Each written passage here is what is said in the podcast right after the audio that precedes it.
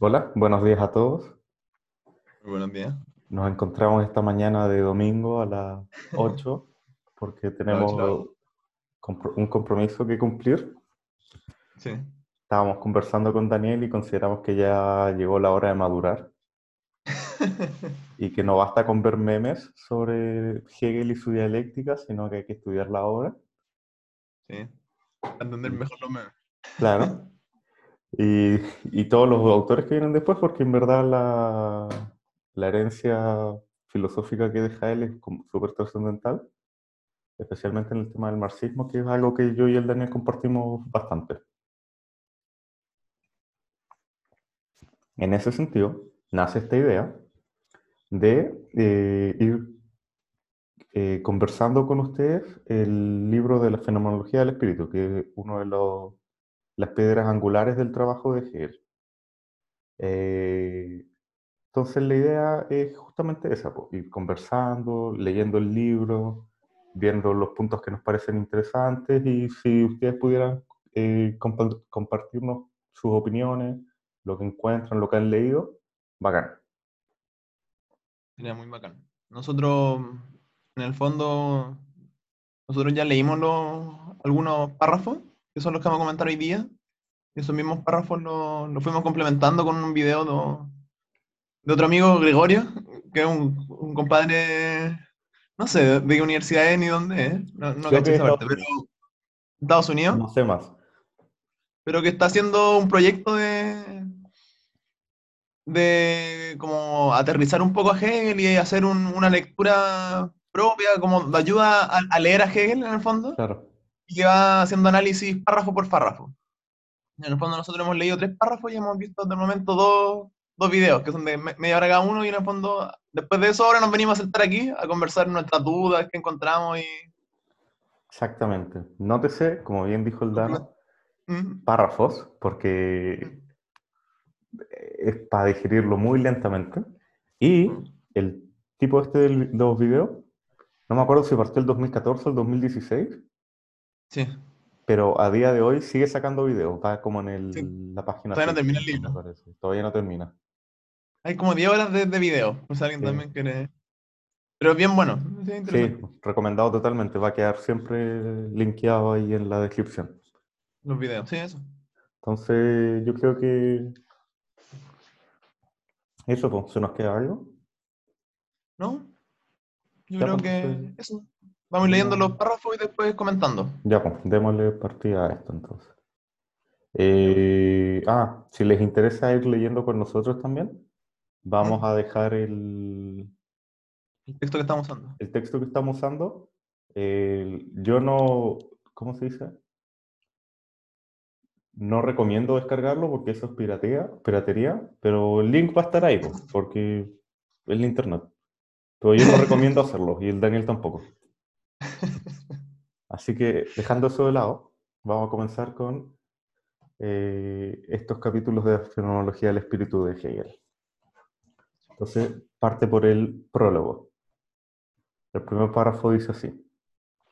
Parece que, en una obra filosófica, no solo resulta superfluo, sino que es incluso, en razón a la tu- naturaleza misma de la cosa, inadecuado y contraproducente el anteponer, a manera de prólogo y siguiendo la costumbre establecida de una explicación acerca de la finalidad que el autor se propone en ella y acerca de sus motivos y de las relaciones que entiende, que su estudio guarda con otros anteriores o coetáneos en torno al mismo tema. En efecto, lo que sería oportuno decir en un prólogo acerca de la filosofía, algo así como una indicación histórica con respecto a la tendencia y el punto de vista, al contenido general y a los resultados, un conjunto de afirmaciones y aseveraciones sueltas y dispersas acerca de la verdad. No puede ser valedero en cuanto al modo y la manera en que la verdad filosófica debe exponerse. Además, por existir la filosofía, esencialmente en el elemento de lo universal, que lleva dentro de sí lo particular, suscita más que otra ciencia cualquiera la apariencia de que en el fin o los resultados últimos se expresa la cosa misma, e incluso se expresa en su esencia perfecta, frente a lo cual el desarrollo parece representar propiamente lo no esencial. Por el contrario, en la noción general de la anatomía, por ejemplo, considerada algo así como el conocimiento de las partes del cuerpo en su existencia inerte, se tiene el convencimiento de no hallarse aún en su posición, aún en posesión, perdón, de la cosa misma, del contenido de esta ciencia, y de que es necesario esforzarse todavía por llegar a lo particular, tratándose, además, de uno de esos conglomerados de conocimientos que no tienen derecho a ostentar el nombre de la ciencia, vemos que una plática acerca del fin perseguido y de otras generalidades por el estilo no suelen diferenciarse de la manera histórica y conceptual en que se habla también del contenido mismo, de los nervios, los músculos, etc.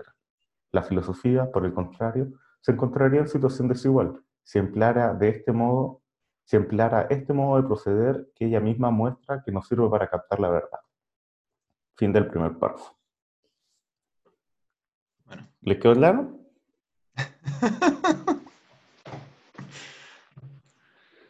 no, pero en serio. Yo creo que podríamos ir con, esas notitas que dejamos para sí, sin duda. ayudar la, memoria. Solo eh, decir, por lo menos la primera vez que yo leí esto, que fue hace igual dos o tres años, para mí fue eclíptico, onda, yo lo leí y dije, ¿qué acabo? ¿Qué pasó? O onda, habían palabras en mi cabeza, pero no, no conectaban nada.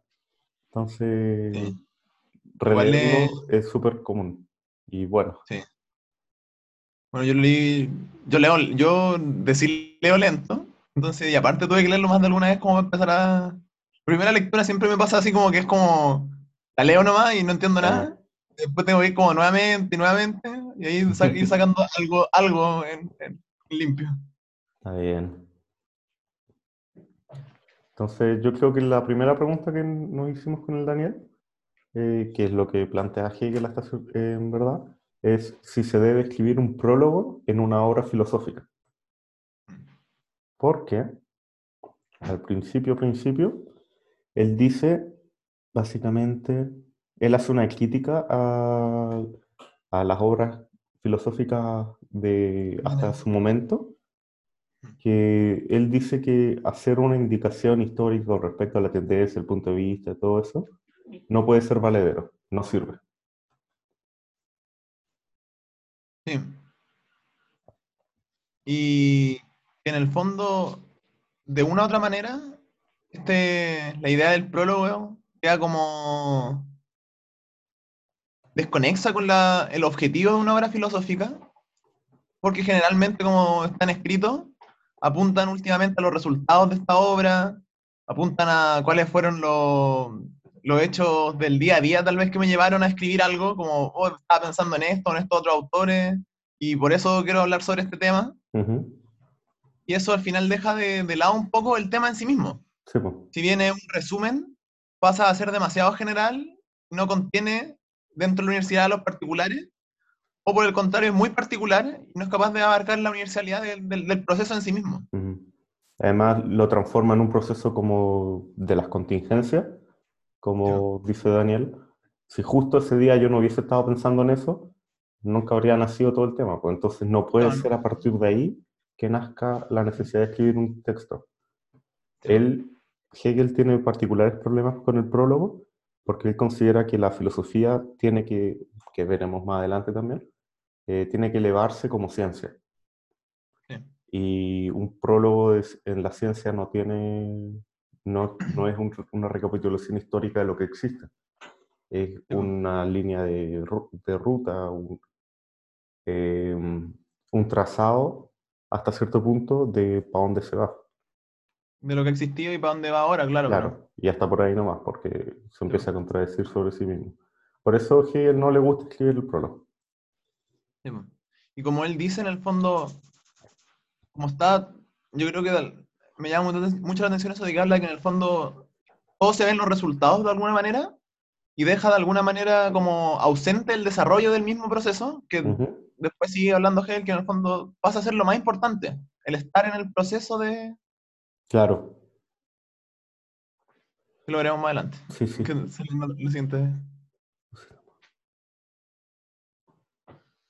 Eso, exactamente. Eh, ya, pues. Eh, otro punto importante que ya lo mencionó Daniel es que eh, no solo basta con tener como un análisis acabado de lo particular solamente porque si nos fijamos, nos quedamos fijos solo en lo particular, perderíamos el sentido de la filosofía, que es la búsqueda de lo universales. Como encontrar un sentido a todo lo que ocurre en, el, en la existencia, básicamente, y que es el objetivo del pensamiento, por lo menos para él. Sí, y en el fondo, como, la, como él plantea la filosofía, se trata del universal, y lo universal incluye al mismo tiempo lo particular, sí. y una relación dual, ese en el fondo es el, el gran, la gran ambición o la gran dificultad de escribir un prólogo mm. sobre algo que debería abarcar toda la obra y no solo ser un resumen de esta y no solo ser un, un pequeño apunte extracto como disminuido de esto, tienen que leer este libro porque es importante esto, porque yo estoy haciendo esto que es súper importante y lo vamos a hacer. Sí, claro. Y bueno, también eh, es eso, es la realidad dual de codependencia, porque no existe lo universal sin los generales, perdón, no existe lo universal sin los particulares, ni los particulares sin lo universal. Y, mm, y el último punto, eh, lo notaste tú, ¿cierto? Sí, que yo creo que también va, yo creo que relacionado con esa misma idea de lo particular y principal, pero que en el fondo, en, en filosofía, el mm. contenido y el continente no se pueden separar. de, esta forma de verlo, porque uno contiene al otro y el contenido y el continente pasan a ser esta, este marco total de lo universal y lo particular. Y dentro de la obra, el resultado y el desarrollo son procesos indisolubles. Claro. El desarrollo que me lleva a tener resultados es parte de cómo se forman estos resultados. Y no, y no, y no son los resultados más importantes que el desarrollo de cómo los obtuve. Claro. Igual encuentro súper interesante que hayáis dicho lo del contenido del continente, porque existe la corriente filosófica de la filosofía continental y analítico. Ah, ya. Que la continental es del. viene de Europa, de los países del, del centro de Europa, del siglo XVIII al siglo XXI. ¿Mm? Eh, incluye pensadores como Foucault, Camus, Deleuze, Marx, perdón, Marx no. Ah, es que estoy leyendo la página porque esto es súper interesante. Eh, la Escuela Crítica de Frankfurt. Y la filosofía continental era para eh, describir la fenomenología, el existencialismo, el estructuralismo y el postestructuralismo. Entonces, encuentro interesante que te, haya nacido la misma palabra para esa cuestión. Ese concepto, ¿sí? Sí, pero... No, no, tenía idea, pero interesante. Interesante. Sí. a mí me eh, parece interesante el, como la idea, cuando lo leí al principio como que me, me llamó mucho la atención la forma en que lo está escribiendo porque es como muy irónico. ¿Mm? no se puede escribir un prólogo, aquí va mi prólogo. Claro y como lo encontré como que juega mucho con eso, como en alguna manera lo hace Cervantes en el Quijote con su, con su inicio, ¿Mm? que también es una broma. Y esto más que ser una broma, porque no es una broma, hasta cierto punto, pero lo hace de una manera que parece un juego, como que él está jugando con esta idea y la está desarrollando como él quiere, porque tiene, tiene una, una convicción de la dinámica del movimiento de las cosas y que en el fondo quiere plasmarlo incluso en cada parte de su libro y lo, lo encuentro genial. Sí, sí, dentro de los historiadores de la filosofía eh, dicen que Hegel era muy sardónico para sus cosas, como demasiado sarcástico, entonces puede que esta sea una extensión de eso. Puede ser. Entonces, con eso damos, vemos lo del primer párrafo. ¿Te parece? Sí. Ya, pues, continuamos con el segundo. Del mismo modo, la determinación de las relaciones que una obra filosófica quiere guardar con otros intentos en torno al mismo tema suscita un interés extraño y oscurece aquello que importa en el conocimiento de la verdad.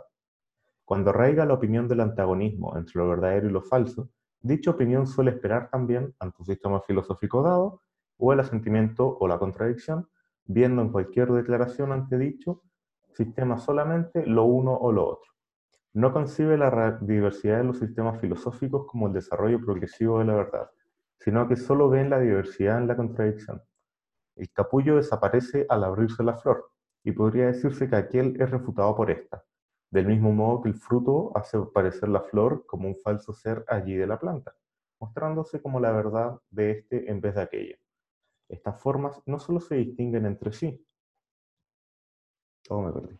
No solo se distinguen entre sí, sino que se eliminan las unas a las otras como incompatibles, pero en su fluir constituyen al mismo tiempo otros tantos momentos de una unidad orgánica, en la que lejos de contradecirse, son todos igualmente necesarios, y esta igual necesidad es cabalmente la que constituye la vida del todo. Pero la contradicción ante un sistema filosófico, o bien, en parte, no suele concebirse a sí misma de este modo, o bien, en parte, la conciencia del que la aprende no sabe generalmente liberarla o mantenerla libre de su unilateralidad, para ver bajo la figura de lo polémico y de lo aparentemente contradictorio momentos mutuamente necesarios. Fin del segundo párrafo. Yo este párrafo lo encuentro muy bonito, particularmente por la analogía que hace con la flor. Sí, yo también. Lo muy bueno como está. Sí, es lo más claro que ha dicho hasta, para mí, hasta el minuto. Sí. Lo que más me, a mí más me generó como ideas visuales, ¿Mm? de, como que me, lo, lo, lo, que más me generó una idea visual de, de, lo que quiere decir. Como que, verdad, en ese, en ese yo creo que se, se explica muy bien sí. su, su, su analogía. Sí, demasiado. Entonces, yo creo que el primer punto que anotamos fue que, eh, que básicamente dice que las formas convencionales o lo que existe establecido hasta un minuto dado históricamente se quedan en lo que eventualmente vamos a hablar más, que es en esta triada de la tesis, antítesis y síntesis. Entonces, la forma pasada de ver las cosas se quedaría en el lado de la antítesis pero según Hegel, esto no es totalmente correcto. No es tan sencillo este triángulo. Porque eh, cuando observamos los resultados del conocimiento bajo este antagonismo de lo verdadero y lo falso, eh, se pierde la totalidad del proceso de la generación del saber. Eh, básicamente, lo que estamos tratando acá de decir es que evidentemente las cosas del pasado son perfectibles, pueden mejorar y no eran óptimas en a los estándares de hoy, pero no por eso podemos verlas como cosas que estaban equivocadas. Eran procesos necesarios de la misma unidad orgánica como lo era el fruto del brote. Y eso, básicamente. Quedan en la posición de antítesis por un tema netamente organizacional, hasta donde entiendo. Pero forman parte de uno, de un continuo. Sí, y que en el fondo no son desechables tampoco. Como que no, es. En el fondo, de alguna manera, que se hablaba en el video también, como. Si uno lo piensa como ya. Está Hegel, voy a leer Hegel, no debería leer nada hacia atrás. No, pues en el fondo, según Hegel, uno debería ser capaz de mirar al pasado, ver lo útil y ver cómo llegamos a los puntos que estamos hoy día. Eso incluye este, esta idea de que en el fondo, si estamos viéndolo solo bajo esta cuestión de que cosas pueden ser verdaderas o falsas, o estamos superando un, un hecho histórico, este que ha renegado al olvido, que ha renegado al, a, lo falso, a lo negativo de la, la, historia, por así decirlo, a lo superado. ¿Eh? Siento que en el fondo, como tú decías, es parte de un proceso, es parte del proceso de seguir pensando, de en cada momento se establece un nuevo periodo eh, social que está basado en algún pensamiento, algún filósofo, algún hecho histórico, y, el constante devenir de las relaciones humanas, de la cultura, etcétera, etcétera, hace que nuevamente alguien se contraponga y eso va generando nuevas ideas, nuevas ideas y nuevas ideas constantemente. Sí, totalmente. Entonces, eh, otro punto a destacar interesante es que la diversidad de los sistemas filosóficos es solo consecuencia de la antítesis-tesis, de esta dualidad, como decía. Así la diversidad debe verse como un desenvolvimiento progresivo de la verdad, que básicamente es esta idea de que eh, los sistemas van desde ideas más primitivas a ideas más complejas, como, y como decíamos antes, eh, que no, sin desechar lo anterior, es más bien como integrarlo. Y me llama mucho la atención porque es como esta idea de la, ¿cómo se llama? De la simbiosis, creo, de que las células eucariotas en cierto punto de la historia como que fagocitaron un, a la mitocondria. A la mitocondria, sí. Se transformó en una nueva cosa que no era ni la célula anterior, ni, la anterior, ni la mitocondria por sí sola. Entonces, eh, es como eso en el fondo, es como existe una idea antigua, la mitocondria, existe una idea nueva, esta especie de célula eucariota, la fagocita y se transforma en una tercera cosa. Y eso es como, ahí se puede ver un poco el triángulo de la tesis, antítesis, síntesis. y eso lo encuentro muy bello. Lo encuentro genial, sí. Y que en el fondo, de alguna manera, ese, ese ejemplo también incluye que del pasado siempre queda un, resto, un resto que en el fondo sería esta verdad, que puede haber otras que uno discrepa y entran en contradicción con los nuevos momentos históricos, pero esa, esa verdad, como es una verdad en sí misma o es un conocimiento todavía útil, pasa a esta nueva generación como la mitocondria y se mantiene y pasa a formar parte de un nuevo estado, de una nueva concepción de la realidad. Sí, Entonces, después continúa con un punto y es que cada sistema filosófico o cada época de la filosofía o de la historia, ya que estamos, guarda una cierta verdad que se condice con las condiciones eh, sociohistóricas que habían llevado a que ocurrieran esos hechos en ese minuto, etc. Y que la misión de una idea nueva o de un nuevo sistema es integrar esto. Es como entender por qué pasó esto, lo anterior, y generar una nueva idea a partir de, un nuevo sistema. que de eso todavía es útil, que de eso todavía sigue siendo verdad hoy día, y que parte, y, al mismo tiempo analizar cuáles no, y ese es el proceso de, generación de algo nuevo. Claro.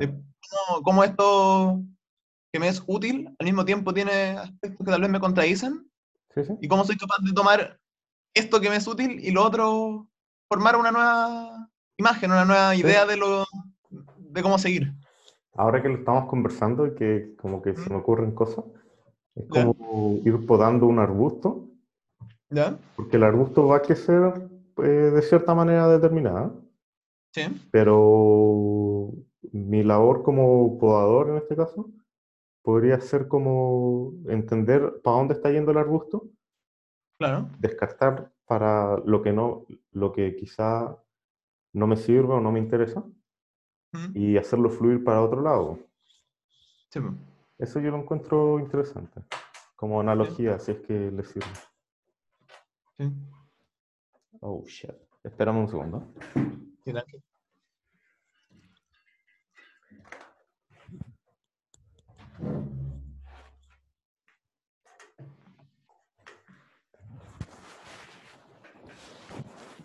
Te juro que si me quedo sin batería voy a llorar, Oh, ahí se conectó. Es que si perdemos esto, en verdad iba a llorar. ya. Eh, así que eso, eh, básicamente a partir de esta noción eh, nace la idea de que no existen ideas antitésicas, anti, la antítesis de otra. Están en un espectro más bien. Hay un aspecto de discrepancia. Claro. Y, y, en, el fondo yo creo que lo, que plantea con esta figura de la, del capullo, la flor y el fruto, ¿Mm? es que asimismo eh, el conocimiento, la cultura, en este caso específico la filosofía, ¿Mm? igual que la vida se encuentra en constante desarrollo. Claro. Y por lo tanto, sería imposible determinar cuál de esas partes o cuál etapa de ese desarrollo es la más importante, cuál es la primordial en torno al, proceso, ya que cada una de ellas es necesaria para el conjunto de este organismo, para el conjunto de, de, lo que se está generando. Por lo tanto, es cada una de esas partes necesaria en su momento para lo que, lo, que fue creada. Y por lo tanto, él habla de que todos esos espacios son necesarios, toda esa etapa, todos esos procesos son necesarios porque son parte del propio devenir, son parte del, del proceso de generación X. Y eso de alguna manera creo que es aplicable a todo, incluso a la vida personal de alguna manera. ¿Mm? Que uno O yo, o yo por lo menos lo veo así, que si uno en el, en el fondo en su vida es capaz de mirar hacia atrás y decir, oh, en este momento me hubiese gustado hacer estas otras cosas, o tal vez no, no actué de la manera que hubiese debi- debido, es una forma de verlo y en el fondo, claro, pero si solo te quedas en eso, en el fondo solo te estás quedando en el pasado y no, y no en la oportunidad de que hoy día en el presente eres capaz de retomar tal vez esos aspectos de tu vida que por algún otro motivo en ese, en ese momento histórico no, no te llamaron la atención lo suficiente, no tuviste las Ujú. suficientes herramientas para utilizarlo, pero que es un- una herramienta para darse cuenta de hoy día lo que quiere hacer, etcétera, etcétera. Claro. Sí, sí, me- estoy de acuerdo. A mí se me ocurre como una analogía de un... Yo me imaginaba como... Imaginemos como un sistema determinado eh, que tiene la cantidad de piezas justa para que cumpla la función para la que fue diseñado. Pensemos en un motor de auto que tiene solo la cantidad de piezas necesarias para funcionar como motor. En ese sentido, tú no puedes sacar una pieza y que siga funcionando porque todas son igual de primordiales para ello. Sí. No existe una, una suerte de redundancia o no sobra nada. Es el sistema por sí mismo. Sí. Entonces, eso eh, me suena bastante a que es como la cultura, como tú decías, en el constante desarrollo es imposible determinar una parte esencial o primordial, porque todas lo hacen, todos lo son. Sí. Sí. Y, Y, y- tal vez aleja un poco del- de, de este párrafo, pero en el fondo, de una u otra manera, cuando vemos la historia siempre vemos hechos, o sucesos, o personajes, o, o instancias que son muy importantes, porque de algún modo son el- la culminación de un proceso sí, que estamos observando. Y no, y no necesariamente observamos el proceso, porque es muy difícil entrar en la particularidad de la vida de cada persona, de, de procesos históricos más amplios. Y ¿Mm? en, en el fondo, cuando estudiamos la historia, muchas veces estudiamos estas culminaciones de procesos, estos hechos importantes claro, que marcan o generan tendencias históricas, culturales. Sí, Pero detrás de eso hay un desarrollo que es del día a día, que es de la, de la, de la particularidad de, la- de las condiciones humanas que hay en Mm. ese momento. sí. Yo siempre me he preguntado como qué pasó el 10 de septiembre del 73, por ejemplo, acá en Chile. Sí. Y cómo se habrá respirado ese aire raro, habrá sido un día más, cuánta gente Sí. habrá estado feliz ese día. Es como, es parte del proceso que, al menos por el modelo mediante el cual se enseña historia actualmente, no sé si exista otro, eh, deja de lado para centrarse en las efemérides, que está bien, Sí. pero deja de lado cierto aspecto de la humanidad que a mí me gustaría conocer también. Sí. De la particularidad. Y continuamos con el tercero. Démosle. Ya. Párrafo tercero. La exigencia de tales explicaciones y su sat- satisfacción pasan fácilmente por ser algo que versa sobre lo esencial. ¿Acaso puede el sentido interno de una obra filosófica manifestarse de algún modo mejor que en sus fines y resultados? ¿Y cómo podrían estos conocerse de un modo más preciso que en aquello que, lo, que los diferencia de lo que en una época producen esa misma esfera?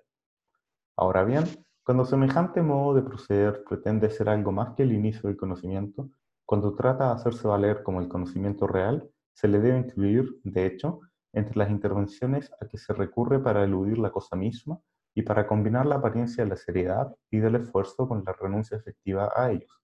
En efecto, la cosa no se reduce a su fin, sino que se halla en su desarrollo, ni el resultado es del todo real, ni el resultado es el todo real, sino que lo es en unión con su devenir.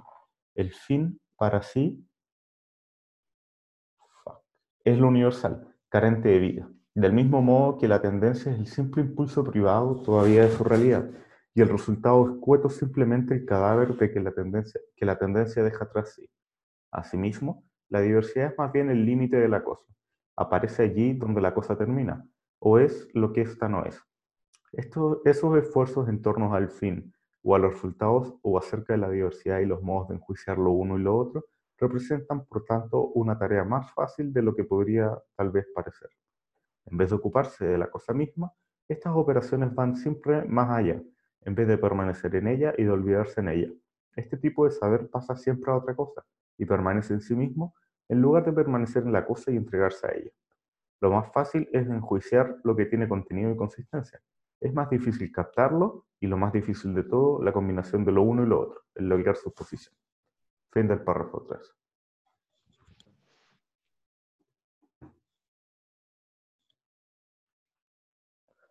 Em, Eh, yo... A mí me costó un poco más leer este. Sí, este Este me costó un poco más. Yo me sirvió mucho más la ayuda del amigo Gregorio, que fue, fue, fue necesaria, fue más que necesaria. sí, definitivamente. Yo lo que Sí. pude sacar en, un poco en limpio de este párrafo es que lo común es que se piense que la esencia de una obra filosófica está en la meta y los resultados que obtenga la misma. Sí. Y que la mejor forma de lograr eso eh, es diferenciar lo uno de lo otro. Una teoría o una obra o un pensamiento filosófico, diferenciarlo del otro. El tema es que lo que acá se entiende como el verdadero problema, que es la cosa que yo eh, en un principio me propuse estudiar. El hecho Sí. que, que quiero estudiar. claro, como la relación maestro-esclavo de la lucha de clases, por ejemplo, del marxismo, ¿no? Eh, no puede ser el objetivo estudiarla, ni tampoco puede ser el resultado de la misma lo que me motiva a estudiarlo. Tampoco me sirve decir, yo voy a estudiar esto de tal forma, de manera exhaustiva, de pe a pa. Eso no garantiza que efectivamente lo haga. Es más, Sí. eh, Hegel piensa que si uno dice que hace eso, efectivamente está dejando de hacerlo, de Sí. estudiar la cosa exhaustivamente. Sí. Y por otro lado, menciona que el resultado debe contener el proceso de la actividad filosófica, de la actividad del pensamiento, si no pierde el propio sentido. Mm. Acá déjame irme en volar porque está Sí, sí. punteado, no, eh, no lo hice como párrafo. Él dice que el verdadero problema, como la lucha de clases, la quid del asunto, que es como que es una expresión en filosofía eh, latina, que es para hablar del meollo de la cosa, es la cosa misma, sin ningún agregado. Y la, la verdadera forma de abordarlo es con la actividad filosófica que debe relacionarse con la cosa misma que estudia. Entonces, ¿cómo colocarlo en otras palabras? Eh, mi actividad filosófica, aquello que yo piense, tiene que ir ligado de la cosa misma que se estudia. Sí. Eso quizás sí me pudiera complementar porque me cuesta un poco pensarlo ahora mismo. Yo lo entiendo de, de algún, de alguna forma, que es, en el fondo, cuando uno apunta al resultado, en el fondo, ¿Mm? o cuando solo estamos viendo, como, como dice, lo- los objetivos de por qué hago un, un trabajo, los resultados, etcétera, ¿Mm? estoy yendo más allá de la cosa misma que quiero estudiar, porque en el fondo, de alguna u otra forma, el resultado puede ser, entre comillas, la superación de eso o, o la, o la nueva creación de algo distinto, pero que deja de lado el proceso en sí, que es la, el estar luchando contra ese, ese problema, estar meditando en, torno a él, observándolo, eh, repasándolo y divagando en torno a, a un hecho que puede o no tener resultados y que en el, en el fondo el resultado no es el objetivo final, sino que es el desarrollo de ese proceso. Claro, Estar en ese espacio, estar en ese, en ese lugar, que debería también al mismo tiempo hacerlo la obra filosófica. En el fondo la obra filosófica no solo debería decirnos esto es lo que obtuve de este proceso, sino que este es el proceso de alguna manera, ¿Mm? este es el proceso del pensamiento, el, el proceso del conocimiento, ¿sí? a través del cual obtuve resultados, pero no siendo los resultados el, el objetivo mayor o, o lo más importante del- de, de la obra. Sí, ya, ya, ya, sí.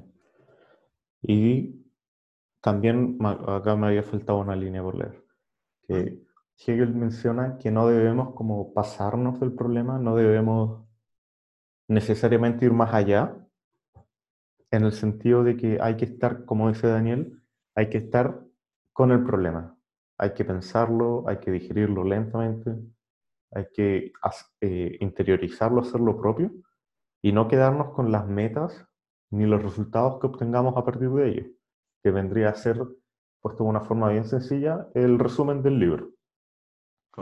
Lo importante para Hegel es el proceso mismo.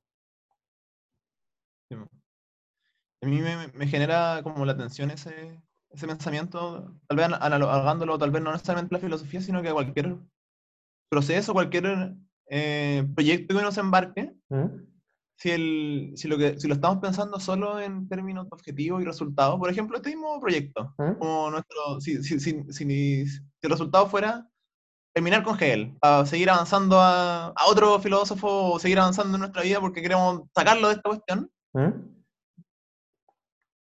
Al, tratar las cosas solo con resultados, he tenido dos opciones nomás. Pues, si, si, el resultado es lo importante, he tenido dos opciones, que sea un éxito o un fracaso. Claro en términos de, esta, de lo como antítesis. Como, o de verdad logramos generar algo nuevo o estamos equivocados dentro de la historia, por así decirlo.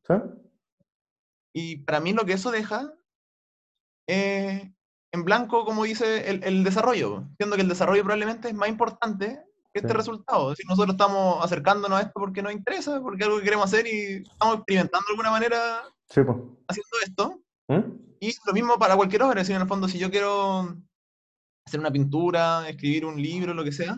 ¿Mm? Si, solo, si, mi objetivo es solo el resultado, si mi objetivo es quiero hacer un buen libro porque quiero que me vaya bien o quiero hacer una buena pintura porque quiero que me reconozcan, ¿Mm? en el fondo estoy dejando de lado el proceso tal vez más importante que es hacer la pintura. Estar haciendo el libro, escribiéndolo porque quiero, porque hay algo que quiero decir. Y, y al observarlo de esa manera, sea un éxito o un fracaso lo que haga, en, términos sociales, nunca va a serlo porque todo eso va a ser enseñanza o, proceso de desarrollo de algo nuevo. Ya, sí, te entiendo perfectamente, me encantó. Lo importante fueron los amigos que hicimos en el camino. Sí, pues, la risa. No, pero en serio, me encantó la, la, forma de verlo. A mí me llama también la atención, en la misma línea, que, bueno, en el proceso histórico de las ideas, eh, nacieron los hegelianos de izquierda y los de derecha. Dentro de los de izquierda estaba Marx, y no me sorprende que venga el comunismo un poco desde, no el comunismo, pero las ideas marxistas, de que no todo tenga que reducirse a la meta o resultado, que en este caso sería estar en contra de la producción capitalista, sino que es preocuparse del proceso, de cómo ocurre la, la generación del valor de mercado yo creo que eso es una forma de entender por qué también hay gente que tomó ese lado. Pero eso, me quedo más con lo tuyo, más bonito. bueno. Sí. También ha sido súper interesante estar leyendo esto, siendo mm. que yo creo que nunca lo había abordado, nunca ni siquiera me había acercado a, a, leer directamente la, fuente, sino que, como tú decías, a través de memes, a través de, otras cosas nos estamos acercando y ha sido súper interesante. Sí, ha sido, no sé, como que siento que el cerebro está siendo usado. Es raro. sí. Y, lo, y lo, lo, último que quería compartir es una analogía también que yo esta la tengo como más desde lo, intuitivo, desde como lo que yo pienso que es la dialéctica, o, lo que yo me imagino dentro de mí, que puede o no servir para alguien, pero... Ah, después Hegel te va a retar. Probablemente. Ya, pero dale, dale. Que a mí papá, lo veo de una forma, por ejemplo, que la historia de alguna manera es un vector. ¿Un vector en qué sentido? De que el vector es una sumatoria de fuerza y que por lo tanto lo que vemos en una tendencia o en un momento histórico que es predominante de alguna de, algún saber o conocimiento o particularidades ¿Mm? es en el fondo lo que vemos en la macroescala, es lo que vemos desde afuera, desde, desde un grupo de datos que analizamos y decimos, ah, para, para este sector van las cosas. ¿Sí? Este es el sector que estamos siguiendo, pero en el fondo uno puede desmenuzarlo y ver que esa totalidad de fuerza o esa tendencia es producto de muchas fuerzas que están en, en, discrepancia constante y en muchas direcciones. Por lo tanto, el vector puede ser hacia allá, pero las fuerzas pueden ir en todas las otras direcciones, solo que la mayoría en este momento se dirigen hacia ese punto. Sí, te entiendo perfectamente. y por lo tanto el, el cambio de la historia va a ir variando dependiendo del, del juego de esas fuerzas que están en, en, en, lucha constante. Y si bien hoy día podemos estar así, mañana podemos estar así, dependiendo de la manera en que se relaciona el contexto histórico, etcétera, etcétera. ¿Mm? Pero es una sumatoria de cosas lo que vemos. Cuando vemos las cosas desde afuera, como que vemos cosas grandes. Claro. Pero siempre se pueden desmenuzar de alguna manera. Sí, sí. Me gustó mucho el ejemplo. La analogía, digo. Y, y nada, pues yo no sé si te queda algo, queda algo en el tintero. Tres párrafos No. ha sido más que Mm. eh, Sí, bien aprovechados, por lo menos. Me gustó sí, mucho. A mí me ha gustado mucho el, el- el proceso. Además, nu- nunca me había. Yo ya había intentado leerlo, pero nunca lo había hecho con la seriedad que lo estoy haciendo ahora. Bueno, yo nunca, primera vez que me aproximo y ha sido genial. El compadre Gregorio se pone muy Sí, bueno. él es necesario. Vamos a linkear sus videos en las descripciones para que, Sí. si es que necesitan un salvavidas ahí. En inglés sí, pero igual Sí, es. tiene subtítulos en inglés también. Sí, Y si confían en Google Translate, eh, puede que les dé algo en español. Sí, pero es, es bacán. Honestamente, Sí. recomendado si le, le interesa. Así que, ah, esto lo deberíamos haber dicho al comienzo, pero hacer esto una vez la, la semana, ¿te tinca? Sí, yo creo que eso vamos a ir haciéndolo pa- paulatino, con lo que avancemos en la semana y vamos a ir revisando Sí. esos, esos párrafos. Entonces vamos a ir haciendo eso, pues, gente. Eh, cualquier comentario que tengan siempre será bien recibido y, y nada, pues, que estén muy bien. Nos estamos viendo en el próximo video. Chao. Chaito.